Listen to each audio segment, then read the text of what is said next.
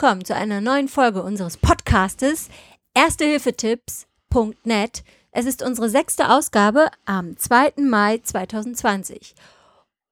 Und wir haben uns gefragt, hey, in Zeiten von Corona kann es doch sein, dass vielleicht die Wiederbelebung, so wie wir sie kennen, nicht mehr so durchgeführt werden kann, wenn wir darüber nachdenken, dass wir doch jetzt alle mindestens 1,5 Meter Abstand haben sollen, wir sollen irgendwie Mundschutz tragen und uns nicht anhusten lassen. Und dann stelle ich mir vor, ich kontrolliere die Atmung und soll am besten noch beatmen. Da gibt es was Neues. Und das möchte euch jetzt Ralf einmal erklären, wie dann jetzt die Wiederbelebung stattfinden soll in Zeiten von Corona. Genau. Wir haben uns umgeschaut auf der Seite vom GRC oder GRC, dem German Resuscitation Council oder zu Deutsch dem Deutschen Rat für Wiederbelebung. Das ist die Organisation, die ähm, sozusagen festlegt, wie Wiederbelebung in Deutschland funktionieren soll und ist letztlich angegliedert an äh, länderübergreifende Organisationen, mhm. sodass es jetzt keine unseriöse Organisation ist. Jedenfalls haben die jetzt äh, in Zeit oder für die Covid-19-Zeit eine überarbeitete Empfehlung rausgegeben, wie das mit der Wiederbelebung funktionieren soll. Ja.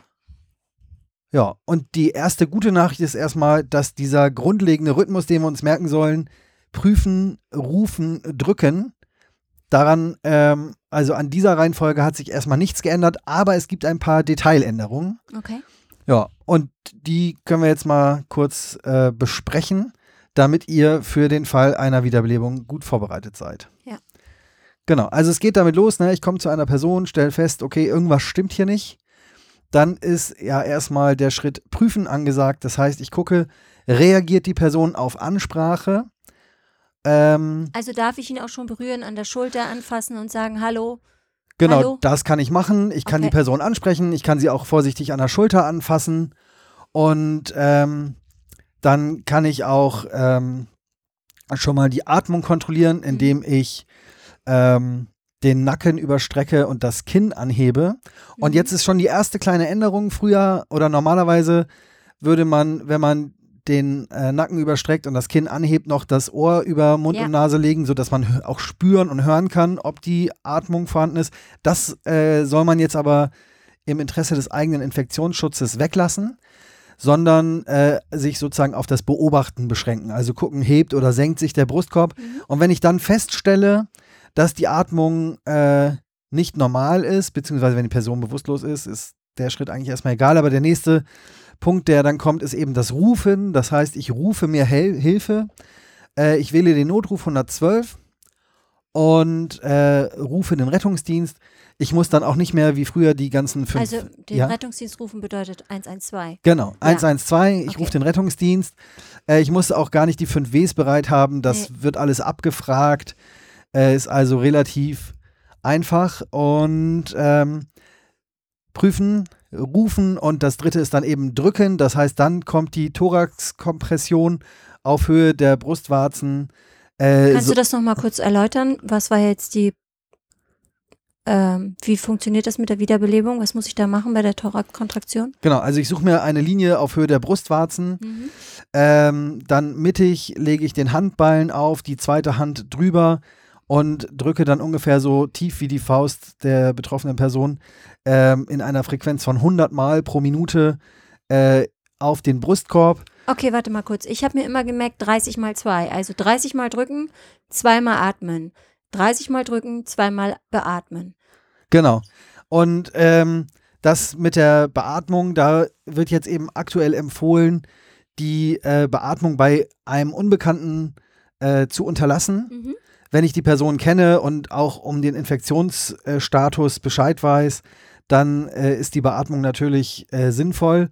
Aber zum Schutz des Ersthelfers soll man äh, die Beatmung eben unterlassen. Okay. Und für die Thoraxkompression soll man dann eben sogar noch ein äh, Tuch oder ein Kleidungsstück nutzen, um Mund und Nase des Betroffenen abzudecken, sodass bei der Thoraxkompression eben keine kleinen Tröpfchen, äh, klein, keine Aerosole oder Luftströme. Luftströme aus der Person äh, rauskommen, die mhm. möglicherweise ähm, den Virus tragen und mich schaden mir schädigen könnten. Genau, man ist ja schon relativ dicht dran, ne? Und wenn dann irgendwie doch ein Huster kommt oder irgendwas, dass dann wenigstens das Tuch davor ist. Genau. Okay. Ja. Mhm.